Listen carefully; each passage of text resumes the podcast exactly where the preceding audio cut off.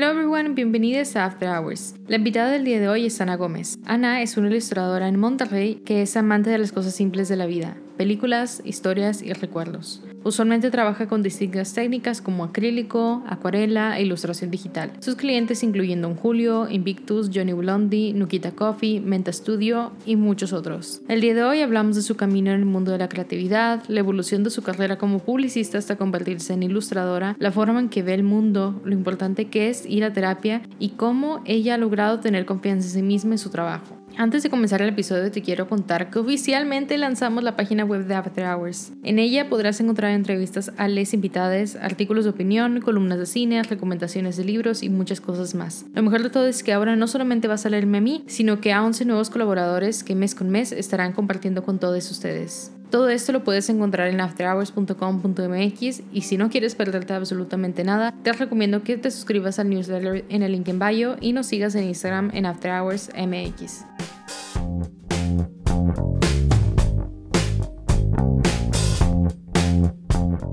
Bienvenida, Ana. Muchas gracias. Al podcast.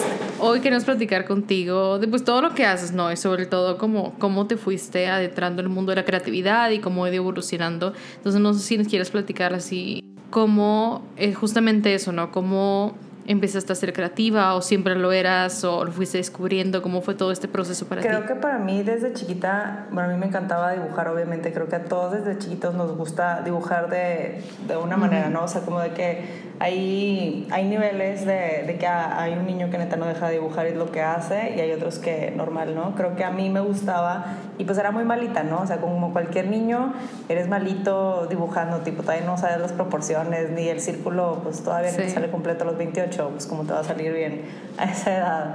Este, Pero a mí me gustaba mucho, este, pero tenía hermanas que las amo y las adoro, pero siempre me decían que dibujaba horrible. Me dicen, es que dibujas bien feo y como que eso fue lo que me, me, empezó como a alejar mucho del mundo del dibujo. Y así cuando era muy niña, pero a la hora que ya empecé a pensar como en carreras y así, como que dije, o sea, neta no eres buena en matemáticas, ni te metas por ahí porque vas a ser infeliz, este, tienes pésima ortografía, entonces ahí tampoco. Este, un tiempo contemplé ser psicóloga y dije, no, tampoco, mijita, o sea, creo que no, no tienes esa madera. y dije, pero ¿qué puedo hacer? Y como que siento que algo dentro de mí de que, pues la neta eres como una persona que siempre es muy curiosa, que siempre le gusta investigar, este, que le gusta mucho como que tener ese conocimiento no necesario que te encanta tener y como muy, no muy manual, o sea, no era una, yo no soy, si me hace algo bien raro en mí, yo no soy una persona que corta perfecto, o sea, yo no pasé tijeras dos, nunca corto horrible. Ah, sí. O sea, no me pides que te haga una totalmente. porque neta te va a, me va a salir fea. Pero hay, hay un proceso como bien diferente al momento de dibujar que es mucho más liberador y como que empecé a pensar en eso cuando estaba este, en carrera. No, me, no opté por nada este, de diseño y así. Yo no soy diseñadora, yo soy publicista. Me fui por publicidad porque era, una, era un punto medio y era una seguridad para mí y para mis papás. O sea, no estaba haciendo una locura para mis papás, que es como muy como pues cuadrados, o sea, querían que fuera una persona que ya tuviera una carrera que sea su safety net al final del día, o sea, si yo quiero regresar a ser parte del mundo de la publicidad, puedo hacerlo, ¿no? O sea, esa es una garantía para mí. Este, y pues empecé con la publicidad y dije, bueno, ahí, hay un punto medio, ¿no? Ahí está también el tema creativo súper, o sea, está impregnado, o sea, no nada más está al lado de marketing, que son números como vender, como este, hacer como el appeal de un producto a una audiencia. También es como cómo lo haces, cómo haces el appeal, cómo, no cómo lo mides, sino cómo haces que esto funcione, ¿no? Entonces dije, bueno, me voy por ahí. Y justo empecé como este copy. Yo empecé como copy, pésima ortografía y yo entrando al mundo del copy. No, sí me gustaba escribir, desde chiquita escribía mucho, pero eh, tenía pésima ortografía y no tengo, no soy esa persona que se mete al detalle y no, o sea, de verdad, yo creo que hubiera sido la copy más odiada de todo el mundo, literal. Y tengo, tengo una persona que admiro mucho, este, que trabaja con él y sé que él también no tiene buena ortografía, pero es una de las personas más creativas y maravillosas que he conocido de que, güey, wow, o sea, ¿será que necesitas el autocorrector o alguien que te esté checando? Pero neta, o sea, dame tus ideas, ¿no? Entonces como que son estas cosas, ¿no? O sea, al final del día como que me empecé a dar cuenta que, que, había muchas reglas en el mundo creativo también y me empecé a defraudar también de este mundo creativo. Este, me empecé a ser ejecutiva, me dediqué más a ser ejecutiva, que era la parte más fácil al final para mí. Yo creo que es un trabajo muy arduo. Creo que a mí se me da muy fácil porque soy una people person y soy una persona que le gusta jugar como en equipo, le gusta hacer equipo. Entonces para mí era fácil, no soy como muy de que yo me quiero llevar la medalla ni nada, la neta. Este, entonces como que me fui haciendo un lado, pero nunca, o sea, como dentro de todo este proceso es bien curioso porque en un punto llegué a ser ejecutiva de ventas en, en una compañía que vende productos alimenticios, para no decir compañías, que aprendí muchísimo, este, pero que era muy infeliz. Yo era muy infeliz ahí, de verdad, este, wow. No, yo me acuerdo y digo, wow, ahí estaba en un hoyo. Y ahí fue cuando dije, güey, es que no tienes hobbies, o sea, lo único que haces es salir con tus amigos y ya, literal, ese es tu hobby de que estar en la calle. Nada como que te haga pensar ni nada, ¿no? Entonces, como que un día que me sentía muy mal, como particularmente con mi trabajo y así, me, en vez de, de, ir a donde tenía que ir en horario laboral, me fui a Lumen y me compré ahí como lo que conocía era la acuarela, que creo que, no sé si compré este que está aquí, que tengo aquí en la mano, u otra cosa, y una libreta. Y me fui a mi casa, me valió, no fui a trabajar, o sea, uy, este, me valió, me fui a mi casa y, y me puse a, a, dibujar. Y como que cuando creces dices, güey, yo voy a ser buenísimo porque ya estoy grande, ¿no? O sea, obvio, tipo, voy a ver la imagen y hacer de que, órale, pues no, y era peor que cuando estaba chiquita, yo creo, dibujaba horrible, esto fue hace como unos cinco años, cinco años más o menos. Este, dibujaba horrible, ¿no? Pero espantoso, pero no, o sea, no tienes idea de la liberación que encontré ahí, de que nada más de yo dedicarle un tiempo a algo que hago conmigo misma y que solamente yo tengo como control, ¿no? Bueno, tienes control y no porque no te salen las cosas como quieres, pero al final era, era un desfogue creativo, creo yo. Y, y me empezó a gustar muchísimo, mucho, mucho, mucho. Este, y lo, lo, hacía, lo hacía todos los días, o sea, horas y horas y horas y no me daba cuenta, literal, de que ya son las 11 de la noche y me senté aquí a las 5 de la tarde de que, güey, de que o esto es un problema o esto es algo bueno, ¿no? Eh, sí. Este, y pues empecé como a, yo todo, nunca fui a una clase pues, o sea, todo lo aprendí como por YouTube y videos de que resolviendo dudas, investigando, literal, o sea, qué tipos de materiales hay, este, cuál me gustaba y luego lo compras, lo experimentas con él este, y pues como en toda esa experimentación también fue mejorando mi, mi, habilidad, porque si algo puedo decirle a la gente, si quieres mejorar en algo, lo que sea, es hazlo todos los días. Aunque sea 10 minutos de un dibujo, te va a ayudar a la larga. O sea, es algo natural, tu cerebro literal se va ajustando. Dicen que este, dibujar es como una de las maneras en que tu cerebro se desarrolla a, este, a resolver problemas yo no sé si ese es mi caso, pero sí me ayudó más como a, a, poder tener una mejor técnica, ¿no? Este, sin ningún conocimiento, la verdad, de, de, de, cómo deben de ser las cosas. Pero encontré mucha liberación y, y te digo, trabajaba en este lugar como de, de ventas. Me salí porque quería algo más creativo. Me fui a una agencia como ejecutiva porque pues ya, tipo, una vez que dejas de lado el mundo creativo, ya no te vuelven a hablar de que, ah, fuiste copy un año, pues y luego dos años fuiste ejecutiva de que no, tipo, ese cerebro de seguro ya está frito, ¿no? De que no, pero sí puedo, de que puedes ser ejecutiva, claro que sí. Y de que, bueno, ok. Entonces me metí como ejecutiva y me empecé a rodear con gente muy, muy creativa, o sea, de verdad muy, muy fregona, gente que hoy día, o sea, los admiro mucho. Los busco para pedir su opinión, este, de repente trabajo con ellos, ellos me contactan a mí también, como que ya se hizo ahí como una redcita de, de, de amigos este, creativos y, y, como que a través de ellos me fui dando cuenta de que neta sí tenía pues algo que, que enseñar, ¿no? O sea, que mi creatividad también valía, como que ellos estaban juntas de repente, pues como ejecutiva tienes que estar anotando, pero pues a mí como pues buena ejecutiva me ponía a dibujar, me vez anotar lo que decía la junta. Claro. Este, me veían ellos como de lado y era de que, ¿qué estás haciendo? Y yo, ah, pues nada, de que ya me aburrió lo que dijo el cliente, mejor me puse de que a dibujar lo que consumo, así, ¿sabes? Y de que está muy bueno eso, está muy padre, no sé qué. Yo de que, ay, neta, así como de que, güey, tú eres de que un genio, de, verdad, de gente que considero genios. este, ¿Cómo crees que esto está padre? Y como mucho por ese empuje, mucho como ese me enseñaron a veces de que me, me, aplastaban en la compu y me decían, muévele aquí, muévele allá, tipo, tú vas a ser la diseñadora y tipo, me, se divertían conmigo enseñándome cosas o teniéndome paciencia literal, no sé, la verdad es que fue un proceso bien, bien padre, como darme cuenta a través de personas que sí saben de que tengo algo que, que yo también que poner allá afuera, ¿no? Sí, fíjate que me llama la atención que dices que estudiaste publicidad porque era como que el mix, ¿no? De ambas cosas. Yo también estudié publicidad por esa misma razón, porque a mí también me gustaba mucho el lado creativo, más en cuanto a foto, a video y algo de diseño, pero me daba miedo como que aventarme full a lo creativo. Yo no sentía presión en mi familia, siempre fue muy libre a lo que yo quisiera estudiar, pero yo sí sentía la presión de, bueno, y si no funciona y si no es suficientemente creativa, ¿sabes? Yo también como que esperaba que alguien, no sé, se abriera el cielo de los creativos y alguien viniera y me dijera, eres creativa, Cintia, y vas a triunfar, ¿no? Sí.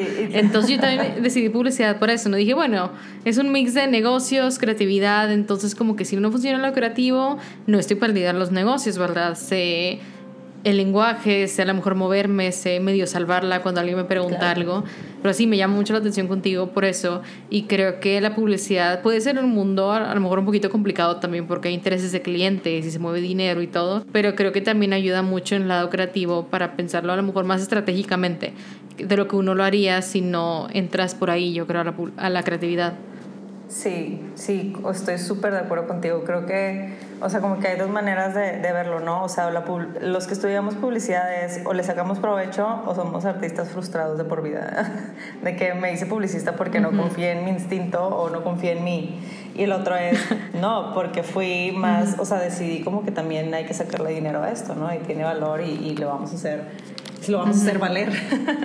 Oye, y ahorita que dices, no, que decidiste que pues hay que sacarle dinero a esto, ¿no? A la creatividad y todos. ¿Cómo evolucionó de me compré mi primer kit de acuarelas, experimentaba con ellas, a dibujaba en las juntas y que te dijeron que pues que tenías talento, ¿no? Te fueron enseñando en qué momento dijiste, oye, de aquí puedo sacar dinero. O sea, empezó por alguien que preguntaba por cuánto cobraba, literal. O sea, alguien me dijo, ay, este, puede ser, no me acuerdo ni qué cosa, la verdad. Y yo dije, ah, pues digo, lo puedo intentar. ¿Cuánto me cobras? Y yo, ah, te voy a cobrar. Como que, ¿por qué te voy a cobrar? De que sí, lo voy a intentar, güey, no sé. Este, todo empezó así, como que se abrió la, la posibilidad porque había gente interesada. No porque yo dije, ah, ok, aquí está es un negocio. No, yo lo veía como un hobby, un hobby que me, me gustaba mucho, que obviamente le quería sacar dinero porque creo que también malamente muchas veces queremos sacarle dinero a nuestros hobbies. Y eso le quita la diversión a la larga a veces algunas cosas. Entonces, como que por eso no se me ocurría, ¿no? Como que para mí era como que, ah, pues algo divertido y es para mí. Y luego como que ahora los demás quieren de mí algo divertido. Este, y pues solamente empecé a tener como momentos muy inconformes también en donde estaba trabajando, de que pues no querían, no me daban, me daban como de repente algunos dulcecitos, ¿sabes? De que, ah, sí puedes ilustrar, porque yo obviamente ya de que, oye, güey, quiero ilustrar, de que dame, dame proyectos de ilustración, ¿no? O sea, de que quiero hacerlos. Y yo, tontamente yo de que, aunque no me, no me pagues extras, ¿sabes? De que solo quiero hacerlos. Eso no se hace. Nunca lo hagan, por favor. nadie regale su trabajo. Justo eso te iba a Por favor. este. Justo eso te iba a preguntar de cómo, o sea, y tú lo dijiste, ¿no? Que al principio decías, ¿cómo me vas a pagar por esto? ¿Cómo manejaste esas primeras colaboraciones o trabajos? Porque uno empieza y no sabes, para empezar, impacto que alguien te quiera pagar, ¿no? Por hacer eso creativo en lo que vas empezando. Y luego después, ¿cómo fuiste como organizándote o decidiendo cuánto cobrar, cómo cobrar o cómo dirigirte simplemente con los clientes, ¿no? Que muchas veces tampoco saben qué quieren, no exactamente cómo, o que no entienden todo este proceso creativo por el que uno pasa para entregarles algo. sí, ah, o sea, obviamente fueron meses y años de, de, ir modificando, así siempre es, o sea, cuando empiezas algo nuevo y lo estás tú solo, o sea, no hay ningún manual, entonces pues el, la prueba de error te va enseñando, pero al principio pues como era ejecutiva, pues y trabajé en ventas, así, pues todo el trabajo de ventas ya, pues ya lo sé hacer, ¿no? O sea, ya, ya sé hablar con personas, ya sé, este, como hacer las preguntas para poder llegar al fin que yo quiero que lleguen o que me den una respuesta y, ¿sabes? Como que de irle sacando la información porque pues en el mundo de la publicidad así es, ¿no? Para eso están los briefs, pero hay, hay buenos briefs y hay malos briefs, y entonces como que tienes que aprender a sacar buenos briefs. Sí. Y pues eso es en todo, creo yo. Este, entonces, creo que, este, pues sí, creo que eh, usé ese talento, de, diría talento o habilidad de poder entablar relaciones este, y poder hacerlo en tema de coros, híjole, hasta la fecha es un tema. nunca va a dejar de ser un tema para mí. Probé tabuladores, hice mis propios como cálculos, este, no, o sea, he pasado por mil cosas. Creo que he llegado a la conclusión en que si tengo ya piezas que se venden en mi tienda en línea, esas ya tienen como su formato de cómo se, se cobran, pero si son proyectos aparte, siempre va a depender muchísimo de muchos factores como para poder darlo. Entonces, más bien tienes que tener tú como bien en mente que en dónde estás parado con tus precios. Eres barato, eres medianamente accesible, eres caro, o sea, cómo te vendes, ¿no? Al final creo que es cómo te vendes. Este, mucha gente le gusta tirarle como a súper caro o así, o más bien la fama te lo va dando y te lo va permitiendo. De hecho, una tía mía o lo digo tía porque somos regios, este, pero la mamá de, de, una amiga, ella es pintora, ella pinta vírgenes y un chorro de cosas y lo hace de una manera ultra mexicana, hermosa, la mi tía Romelia, pero este, yo le dije, tía, ¿cómo cobras? O sea, yo fui con ella porque dije que tiene siglos pintando, o sea, ella cobra muy bien, o sea, no cobra cientos de miles, pero si te cobra 30, 40 por una pieza, y entonces sí es algo padre, ¿no? O sea, si vende tres, ya está súper bien ella. Y si le compran, entonces yo dije, no, pues mi tía ya está calada, o sea, ya sabe qué onda. Le pregunté a mi hijo, ay, mijita, pues es que tienes que empezar abajo y va subiendo.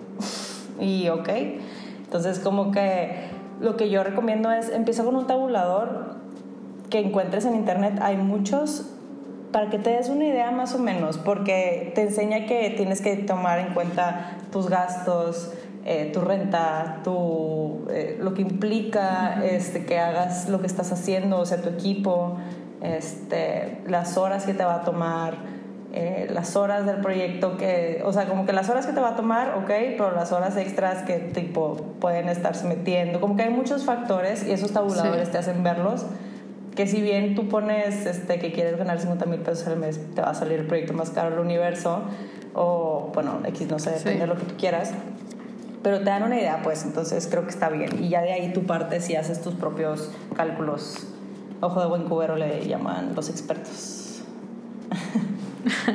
Sí, totalmente. Creo que es una duda en todas las áreas, no todas las personas con las que he platicado es eso, es, siempre es la disyuntiva de estoy cobrando mucho, estoy cobrando poquito, porque pues te topas de todo, como tú dices, o sea, proyectos, por ejemplo, yo que veo más foto de personas que cobran 500 pesos a lo mejor y te entrega las cientos de miles de fotos y son horas de producción y implica demasiado, al mismo proyecto alguien te lo cobra 15 mil pesos, por ejemplo, y tú dices, bueno, pero ¿quién está bien? ¿Quién está mal? ¿Verdad? O sea, creo que ahí ya es todo un debate también el obviamente, o sea, yo también estoy de acuerdo, ¿no? Con que uno empieza más abajo, no vas a empezar cobrando 20 mil pesos, 30, 40, 50, porque la verdad es que nadie te los va a pagar, más si no tienes ahora por el portafolio, no tienes la experiencia, no tienes todos esos checks, ¿no? contigo. Pero yo creo que, no sé qué opines tú, siento yo que a lo mejor debería haber una forma de a lo mejor platicar más entre creativos o algo para que, porque a lo mejor imagínate que tú y yo hagamos lo mismo. Tenemos los mismos años de experiencia, tenemos todo igual y tú cobras mil pesos y yo cobro 50 mil pesos por el mismo proyecto. Pues estás seguro que no es justo y a lo mejor el cliente si está viendo precios, está comparando, pues obviamente se va a ver con la más barata, ¿verdad? Cuando realmente el proyecto no vale eso, vale muchísimo más. Creo que hay que hacernos de esas personas. Bueno, yo sí lo he formado con dos personas, con Size Club, Ale, este, y con Marce Illustrates como que con ellas dos son las, soy con las que voy y digo, güey, ¿esto está bien o estoy loca? Y, y, a veces me dice, súbele más, está tonta de que está muy barato eso. O a veces me toca que me dicen a mí, y yo, mi novia, eh, trabaja en el mundo así, cliente, publicista. Y, y me pregunto, oye, ¿cuánto, o sea, más o menos cuánto te lo compro? ¿En cuánto estás dispuesta tú a comprar esto? ¿No? Y eso también me ayuda mucho y como que vas viendo, te digo, tienes que hacerte también de personas que te vayan aconsejando un poco. Pero mi novia me ayuda mucho, a limarse también. O sea, random creo que Ale la ha visto una vez en mi vida, pero de esas personas con las que estás así en internet, de que, güey, te ayuda. Claro. y, y nos hemos ayudado mutuamente y creo que es bien padre. Marcela es la que más nos ayuda. Marcela es una diosa. Sí, también la tuvimos aquí en el podcast sí, y fans es un amor, la neta, la, te come bastante. Sí, sí, yo también estoy muy de acuerdo contigo y yo también he ido formando en este último año, creo sobre todo, como que esta redcita de personas pues con perfiles similares o que más o menos lo mismo y luego es increíble que te das cuenta, a mí me pasa con Michelle Artigue, que también hace foto. Platicando con ella, lo te das cuenta que el mismo cliente le está preguntando varios y nos preguntó las dos y luego quiere ver quién baja más. Y es todo un tema, sí. Y luego ya nos ponemos de acuerdo de que, o sea, no te puedes bajar abajo de esto por las horas que implica el proyecto, por todo el equipo, por todo, ¿verdad? Porque no, no afectas nada más a ti, literal afectas a todos alrededor de la industria. O sea, va, va, cuando empiezas a cobrar, solamente date cuenta cuál es lo mínimo si quieres lo mínimo, pero respetable también, porque si no te friegas a los que ya tienen un camino recorrido y tú sin querer te estás llevando a gente de encuentro. Sí, totalmente, porque exacto, o sea, creo que no que nadie sepa lo que es la industria creativa, pero siento que es a lo mejor tú y yo lo entendemos, ¿no? Y por ejemplo, en mi familia, mis dos hermanos estudian una animación, otro diseño gráfico. Es, es muy sabido los procesos creativos en esta familia, ¿no? Pero luego de familia soy personas que jamás en la vida han tenido contacto con alguien creativo, entonces yo creo que es mucho más complicado de entender todo lo que implica, ¿no? Para a lo mejor la persona, ¿te sentaste a dibujar? Pues no, no me senté a dibujar nada más, ¿verdad? Hubo toda una investigación detrás, hubo el entenderte a ti, entender la industria, entender muchas cosas y a lo mejor ni siquiera es un dibujo, ¿verdad? Lo que ellos ven como un dibujo. Sí, sí, sí, como no es una ciencia cierta, digamos, o sea, no es un 2 más 2. Ese siempre va a ser como el tema, ¿no? Que no es algo que la gente pueda, o sea, creo que es tan fácil como decir, si yo te digo, si te hago una pregunta a ti y me hace y yo la y yo la contesto también van a tal vez salir dos respuestas diferentes, porque simplemente es cómo funciona el cuerpo humano, eso no se replica, bueno, la mente humana, perdón. No, no, es replicable, entonces como que es, no es como fiable para muchos porque no lo entienden. Hablando de clientes y todo esto, ¿cómo y de tu evolución ¿no? como creativa, eh, vi que tienes un video en YouTube, porque también tienes videos en YouTube, de, sobre el ah, síndrome del impostor. ¿Cómo, ¿Cómo has tenido, cómo ha evolucionado tu relación con todo esto y sobre todo con el, mundo creativo, ¿no? con clientes y todo, que creo que a lo mejor a veces es un poquito complicado con el tema de la comparación por el lado de los creativos y pues son clientes con que cotizaciones o que no valoren, etcétera, ¿no? Sí, bueno, el tema del autosabotaje y así, ahorita lo traigo muy fuerte, o sea, es que si algo les puedo decir es que nada es lineal, ahorita sí siento que estoy pasando el agacho porque sí ha sido como bien difícil para mí. O sea, yo creo que llevo, llevaba, sí dibujando, pero sin querer sacar nada, sin querer decir nada. O sea, tanto que me di un break de redes sociales porque dije, no, ya no quiero como forzarme y sentirme como que tengo que hacer esto a fuerza, ¿no? Entonces dije, ya tipo como que back to basics, ¿no? Y compré un curso, hice cosas y todavía estoy pasando por eso pero es que es eso, ¿no? El proceso no es lineal, también lo entiendes y te duele porque sabes que estás en esa curva hacia abajo y dices, esto va a subir, estoy haciendo cosas para que suba, pero, o sea, ahorita no tengo el control, entonces solo como que tratas de soltar y pues cuando estás abajo, no, te, te cuesta mucho soltar, ¿no? Entonces es como, ese proceso está, pues es difícil y hay momentos en los que, uff, te está yendo cañón y dices, claro que este es mi sueño y todavía hay otros donde estás cuestionándote siquiera por qué estás haciendo lo que estás haciendo en ese momento y es que pues creo que simplemente es como dejarte de hacer tantas preguntas, el, el, pensar de más, el pensar de más yo creo que me mata, o sea, neta, yo creo que es de las cosas que más me, me aquejan a mí. Y en la pandemia, obviamente, eso, o sea, yo, yo me salí para empezar de, de donde estaba trabajando en la pandemia. O sea, me salí unas dos semanas antes de la pandemia. Yo no sabía que iba a pasar una pandemia literal. Entonces, como que empecé muy bien y todo súper bien, pero este año algo pasó que fue como que algo se desconectó en mi cerebro, yo creo que como que ha sido más pesado, pero es como, te digo, aprender a reconocer esta curva y que nada es lineal y justo, o sea, lo que puedo recomendar es ve a terapia, entiende por qué tienes tantas curvas o por qué este, no las tienes, que también está muy bien. O sea, a mí me ha estado ayudando mucho eso, ¿no? Como que a mí me hace falta ese trabajo introspectivo mucho. Entonces, sí.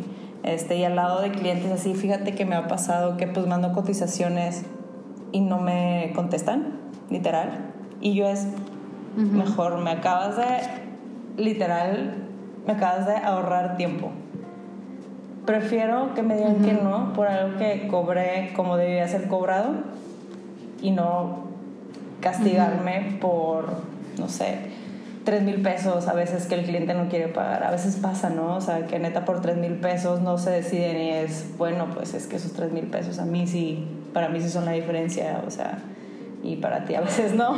Sí. Este, pero, y los que sí lo aceptan o los que están, o los que negocian, pero una negociación que sea equitativa, por ejemplo, menos entregables o lo que tú quieras, ahí está la cosa, ahí están las ganas de tener una colaboración. Hay, hay gente que es cliente, pero cliente como tipo el, el cliente típico de yo siempre tengo la razón. Y hay otros que quieren colaborar y esos son los buenos. No se vayan por el dinero para mí, o sea, porque si no te vas a dejar de divertir y ahí está gacho. Sí, yo creo que algo que yo también he aprendido y que aprendí pues este año y medio, ¿no? Que tenemos más como encerrados y yo creo que más introspectivos todos. Y en terapia es eso, ¿no? Obviamente necesitamos el dinero, obviamente necesitamos clientes, pero yo creo que cuando nos enfocamos 100% en eso, dejamos de disfrutar y dejamos de entender el por qué estamos haciendo lo que hacemos, que es algo que a mí también me pasa bastante. Yo también hubo una temporada, y yo creo que todavía, ¿no? Que tengo muchas curvas, ¿no? En general, siento que en general nos pasa, ¿no? A muchas personas. Y si ya me pongo a analizar realmente cuándo son las curvas hacia abajo, es cuando estoy dejando de hacer los proyectos que realmente me apasiona, no estoy dejando de cuidarme en ese sentido, ¿no? Porque también necesitamos hacer cosas, como tú decías, hobbies, que no estemos monetizando y que no meterles esa presión tampoco. Porque qué feo cuando, por ejemplo, yo que tomo fotos, que diga, chino, me quiero levantar mañana para las fotos. Cuando Cintia de 14 años estaría soñada de que le están pagando por hacer unas fotos, ¿sabes?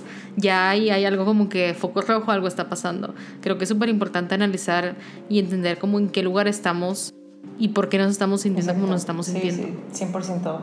Digo, ha sido como un proceso bien es, es un proceso muy frustrante darte cuenta por qué tienes esto, ¿no? O sea, porque a veces va desde tus creencias, ¿no? O sea, hay gente que cree que tiene que estar jodida y ya.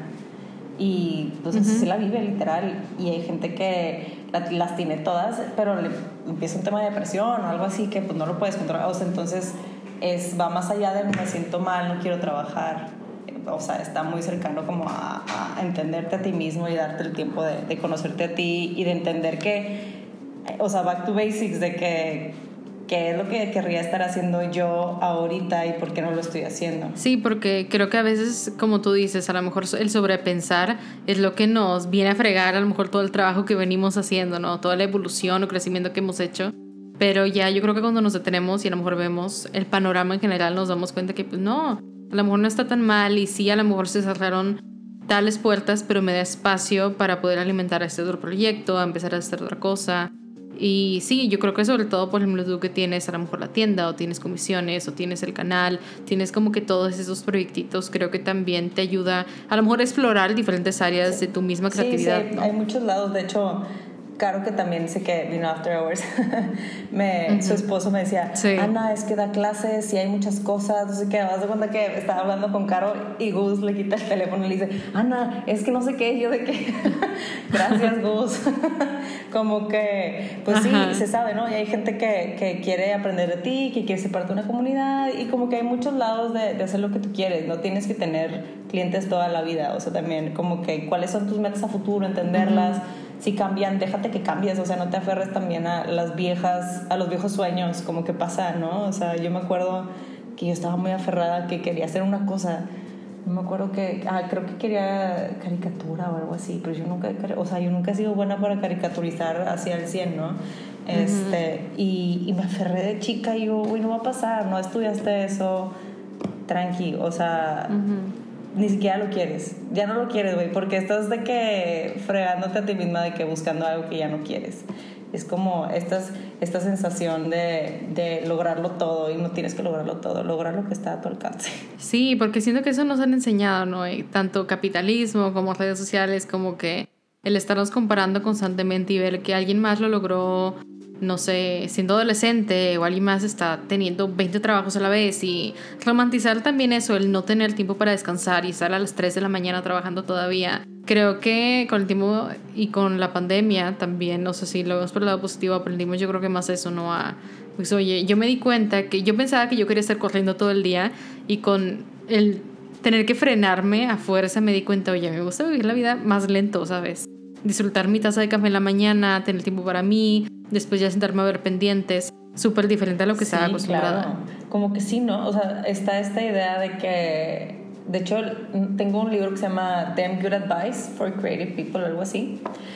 Y algo que viene ahí, que cuando lo leí dije 100% en desacuerdo, de que tienes 100 advice, tienes 100, no sé cuántos tiene de así consejos. Y este dije, ala, no, tóxico comportamiento, muchacho, para ahí. Porque dice, este, terminar tu día de trabajo todos los días exhausto es de las mejores cosas que pueden que puedes hacer, este, aprovecha tu día y haz que todo valga la pena y tipo llévate al límite todos los días y yo, pues eso suena muy destructivo que comiste o algo, dime que comiste, o sea, dime que comiste, güey, por favor, de que suena que es una persona que se desahucia ahí en su trabajo, porque aprendes a, o bueno, creo que los creativos también caemos en el, yo me convertí en mi trabajo, porque es mi pasión, porque es todo lo que soy, me representa y no, güey, yo soy esta persona que ilustro, me encanta ilustrar, pero también te puedo hacer otras cosas, o sea, también puedo hacerte decoración interior si quiero, o sea, puedo hacer lo que yo quiera, no sé, como que hay, sí, la idea de que el creativo es una totalidad, ¿no? O sea, es, es que soy una persona creativa. Esta es descripción, sí, descripción. Y ya está ahí. Lo he visto de negro, y ya. Sí. que hoy traigo de negro, ¿eh? Sí, estás muy ad hoc, eres creativa de verdad. Yo soy. sí, fíjate que sí es cierto lo que tú dices, ¿no? Que yo creo que pasa con los creativos a lo mejor más, porque es más, no sé, o será que estamos muy metidas en la industria creativa que, este, que lo asociamos a eso. Pero sí, siento que tenemos la costumbre de definirnos por lo que hacemos. Este, y luego a mí me pasaba cuando, ahorita yo soy freelance, pero cuando iba a entrevistas de trabajo por prácticas o recién graduado, lo que sea, era así como, bueno, ¿y qué haces si te empiezas a vender? No, hago foto y hago diseño, estoy empiezas con todo esto. Bueno, y además de eso, ¿qué? Y qué miedo cuando te encuentras con que no eres nadie afuera de lo que trabajas, ¿verdad? O sea, cuando no hay descriptores, cuando no hay hobbies que no monetices, cuando realmente estás dándole tu 100 al trabajo y no hay más divisiones de tu identidad, ¿verdad? No hay, no hay más. De hecho, algo que le pasó a ahí balconeando la pobrecita, a mi novia hace un rato, hace como tres años, este, fue a Ciudad de México, tenía que prepararse para una entrevista que iba a dar, este, pero pues los preparan porque a veces, la, pues obviamente, el medio pues son canijos, ¿no? Te hacen preguntas que tal vez te vayan a agarrar en curva o de que tengan una, una un amarillismo por ahí, este, cosas, ¿no? Entonces como que la chava le, le dice a, a mi novia de que escríbete y pues, ah, soy acá, no sé qué, mi, mi trabajo, no sé qué, trabajo, trabajo, trabajo, trabajo. Ah, ok. Entonces todo eso trabajo. Así le dijo y dice, se puso a llorar de que, güey, no sé qué decirte. No sé qué decirte de que sí soy, de que sí soy. sí soy mi trabajo. Cuando no, hay, o serán muchas otras cosas, pero estamos entrenados, pues toda la vida nos metieron en una escuela, ¿verdad? Y nos prepararon para tomar una decisión irrevocable de qué íbamos a hacer toda la vida. Entonces, pues es bien difícil también darte el tiempo cuando todo el tiempo estás trabajando, el buscar nuevos hobbies y luego después de eso se dio cuenta que le encantaban los legos y cosas de que ya tiene hobbies. La ahorita anda en bici, tiene una vida súper balanceada, como que neta sí fue. Eso de terapia la, la abrieron un chorro de mente. Le abrieron los ojos. Ya tiene dos hobbies. Tiene más hobbies que yo, yo creo, la neta. Y ahorita también es de que, que bueno, o sea, qué cool que, que puedes también como darte cuenta de que, bueno, es tu trabajo y no te tiene que encantar 24 horas tu trabajo. Hay días que neta yo no quiero ver una libreta pero así de que, güey, ni la acerques, de que me da presión, me, me, está presionando esa cosa hacer algo y no quiero hacer nada el domingo. complicado cuando te gusta tu trabajo, ¿no? Sí, sí, porque a lo mejor está más complicado diferenciar o poner o está más complicado ver la línea, ¿no? Entre qué es trabajo y qué realmente es diversión. Porque como tú dices, a lo mejor lo estás disfrutando, pero tiene que llegar a un punto en que, oye, hasta aquí lo dejo y voy a descansar o voy a hacer alguna otra cosa, porque si no llega ese momento donde, bueno, ¿y quién eres? Y literalmente eres tu trabajo, ¿verdad? Tienes que darte el espacio para explorar, para entender. Porque yo creo que de esos momentos en donde no estás trabajando activamente es que surgen muchas ideas nuevas también y surgen, sí, pues inspiración para hacer cosas nuevas y también pues descansas de todo lo que haces normalmente. Sí, dicen que del aburrimiento nacen las ideas de que dicen, no sé. Últimamente creo que dicen, por, ahí. En Them Good Advice, no te creas. este Sí, yo te digo, estas últimas semanas que no he subido nada, sí dibujaba y así, pero también como que traté de darme espacios donde nada más estaba yo sola, ¿sabes? Como que aburrida, para poder sentir como que oye, existes tantito, o sea, poder respirar tantito, o sea, y intenté meditar, que soy malísima, de verdad, manden tips, porque no puedo, no puedo, no puedo, mi cerebro está así, y eso es lo que yo creo que más me batallo, ¿no? O sea, ay, sí, no, gran gran momento de no hacer nada, pero también como que, pues sí, es, la, es el arma de dos filos, ¿no? Que no haces nada y todas las preocupaciones se te caen encima, pero pues no sé. Ay, no, es muy complicado. Vayan a terapia. vayan a terapia ya. sí, ya, si, si, hay alguna conclusión de este episodio es vayan a terapia, literalmente.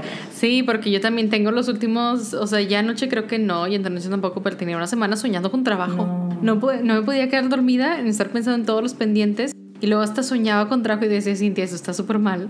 O sea, no estás descansando. Sí, es horrible. Yo ay, también tuve una época donde trabajaba en una agencia de... Ahí, ahí trabajaba en una agencia de BTL que es como experiential marketing, ¿no? este, y pues es mucha presión cuando estás trabajando en BTL porque son eventos y al final hay un due date y a veces te piden las cosas una semana antes y es, o sea, hay muchas cosas que hacer, ¿no?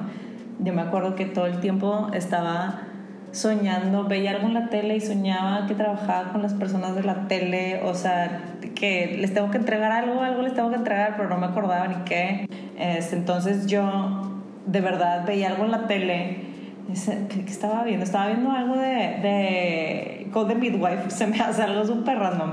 Este, y soñaba que a las monjas les tenía que dar algo. O sea, las de Code de Midwife era de que, güey, tengo que entregarles algo, güey, tengo que entregarles algo a estas mujeres. Y me levantaba de que las monjas. Y yo, es un sueño. sí, es horrible cuando pasa. Sí, suele suceder. Sí, pero yo creo que es súper importante, pues yo creo que todo lo que hemos dicho, ¿no? A lo largo del episodio, encontrar el balance en todo lo que hacemos este, es súper importante, porque si no eh, pasa como nos ha llegado a pasar a nosotras también, que entre que te hartas y ya no quieres como que hablar con nadie o ya no quieres hacer lo que estabas haciendo o empiezas a soñar con trabajo o cosas que nada que ver, pero que son producto del estrés, ¿verdad? También. Sí, sí, sí. Luego como que justo ahorita decías algo de la romantización de, la creatividad y creo que el, freelance también está muy romantizado este, justo muchas personas ya me lo han dicho últimamente y es de que, ajá, o sea, tengan, tengan cuidado, primero busquen qué es lo que realmente les gusta, trabajen en equipo, aprendan en compañía de otros para que después se sientan súper super preparados para estar allá afuera, solos, porque al final cuando eres freelance, pues tu trabajo creativo o tu trabajo que sí te gusta es una pequeña parte del total de pendientes que tienes que hacer. Entonces, por eso la importancia de conocer de diferentes áreas, de ser una, eh, saber administración, pues defenderte una tabla pivote en Excel siquiera mínimo, este, poder tener un skill si quieres mínimo de ventas, algo, ¿no? O sea, que sí puedas más o menos tener información de cada una de esas cosas. Como tú dices, romantizamos mucho el freelance y todo esto, a que la vida feliz se fue, no sé, se fue de viaje y, está trabajando en la orilla de la playa y que bello tomando no sé qué cosa. Luego está en Europa en el departamento de no sé cuál. No. No. Ese es a lo mejor el 1% y pasa de que una vez cada no sé cuántos años. O sea, mochilazo. No, no sucede. El hombre. Sí, exacto. Y está de que todo angulado y bien de que la foto para que se vea increíble, pero no, la realidad es, o es otra. Este, como tú dices, la mayoría del tiempo es estar hablando con clientes, estar cotizando y todo. O sea, la verdad es que el mundo creativo deja dinero. A ver, si de algo pueden sacar dinero, es, de lo, que está en su cerebro. O sea, neta, no porque les estamos diciendo está cañón es que no se pueda. O sea, no se trata de eso, se trata de conoce qué está alrededor de ti, conoce cuáles son tus limitantes, conoce tus fortalezas y trabaja sobre ellas. Y tus limitantes trata de mantenerlas en un lugar respetable donde puedas estar ahí con ellas porque ahí van a estar toda la vida, ¿no? O sea, no puedes, si eres malo para vender, pues haz algo que, que, te ayude, ¿no? Contrata a alguien, un amigo que te ayude porque, no sé, algo, ¿sabes? O contrata un bot o qué sé yo, ¿sabes? Como que este, como que trata de, de, que todo esté en balance. Y si puedes, o sea, yo, sé de personas que son muy tenaces y que lo logran y que les va muy bien y que siendo creativos freelance han comprado su casa. O sea, y si se puede. El problema es que está muy romantizado. Know your capabilities. Aterrícense todo. sí, literal. Sí, totalmente. Bueno, y ya casi para terminar, ahorita que nos estabas aconsejando, ¿no? Como a todas las personas creativas que estamos en el medio, que tanto van empezando como a lo mejor ya tienen algo de experiencia y no saben cómo para dónde dirigirse. ¿Tú qué les dirías? ¿Tú te hubiera gustado a ti escuchar, ¿no? Cuando estabas aquí como que estoy en ventas, aspiro creatividad, pero no sé qué onda, no sé muy bien cómo definir mi camino. ¿Qué te hubiera gustado escuchar a ti? Como creo que, que alguien me hubiera dicho de que sí lo puedes lograr, uno, solo que tienes que trabajar muy duro. Un día a la vez, pero haz algo cada uno de esos días. Como que ya lo, me, me gusta decirle a las personas que están estas dos posturas, ¿no? Como que si eres una persona que quiere salirse de su trabajo porque te gusta mucho o sea, lo que tú estás haciendo, ya está saliendo este, cosas padres, frégale, chingale, chingale, chingale, chingale, chingale. Y ahí sí es de que let it kill you, porque para llegar a un punto de balance y poder salirte, eso está cañón. Pero si ya estás afuera, si ya estás bien, si estás lográndolo, descansa, güey. O sea, ya deja de ese survival mode apágalo. O sea, porque cuando estás en freelance eres es survival mode y trabajas todos los días y así. Entonces, como que es aceptable porque va a ser un rato esto, ¿no? Vas a estar trabajando y haciendo lo tuyo y pues evidentemente va a ser un esfuerzo extra y vas a sufrir un poco, pero lo vas a hacer sabiendo que estás haciendo algo, por tu futuro. Entonces, como que sí, hay, pero ya una vez que ya estés de este lado, que ya seas esta persona que ya está fuera de la empresa donde trabajaba, cálmate. cálmate porque no es sostenible y te vas a terminar teniendo un burnout o el síndrome del impostor te va a pegar gacho porque pasa, ¿no? O sea, pasa que por cansancio el síndrome del impostor entra porque estás débil, literal, y te truena. Sí, sí, totalmente. Bueno, Ana, pues me gusta mucho platicar contigo. Dinos en dónde podemos seguir, en dónde encontramos tu trabajo, en dónde te escuchamos, en dónde te encontramos en todos lados para platicar contigo. bueno, en Instagram estoy como ana.go.mes, o sea, Ana Gómez. Este, en YouTube estoy como Ana Gómez Draws y eh, si quieren visitar mi tienda online es anagomez.mx y pues sí, esto ahí es donde me pueden encontrar. Súper bien, bueno, pues muchísimas gracias por ser parte de After Hours en la temporada número 12. Muchas gracias y felicidades. Espero que hayas disfrutado del episodio de hoy con Ana Gómez. Y si lo hiciste, compártelo con tus personas favoritas, suscríbete si estás en Apple Podcast, si estás en Spotify, déjanos un review en Apple Podcast, compártelo en Instagram, queremos saber qué fue lo que más te gustó, déjanos un comentario por ahí, envíanos un mensaje, si de repente ves algún creativo y quisieras que lo entrevistáramos, envíanos un mensaje también con la propuesta porque muy probablemente lo queremos entrevistar. Ya sabes, nos puedes encontrar en Instagram como After Hours MX, tenemos página web afterhours.com.mx y tenemos un newsletter también en donde podrás estar recibiendo mes con mes todas las novedades. Entonces, si no quieres perder nada, yo que tú me suscribía, nos seguía en Instagram y además visitaba la página todos los días. Así que te lo dejo a tu consideración. Muchas gracias por estar aquí y te espero en el próximo episodio.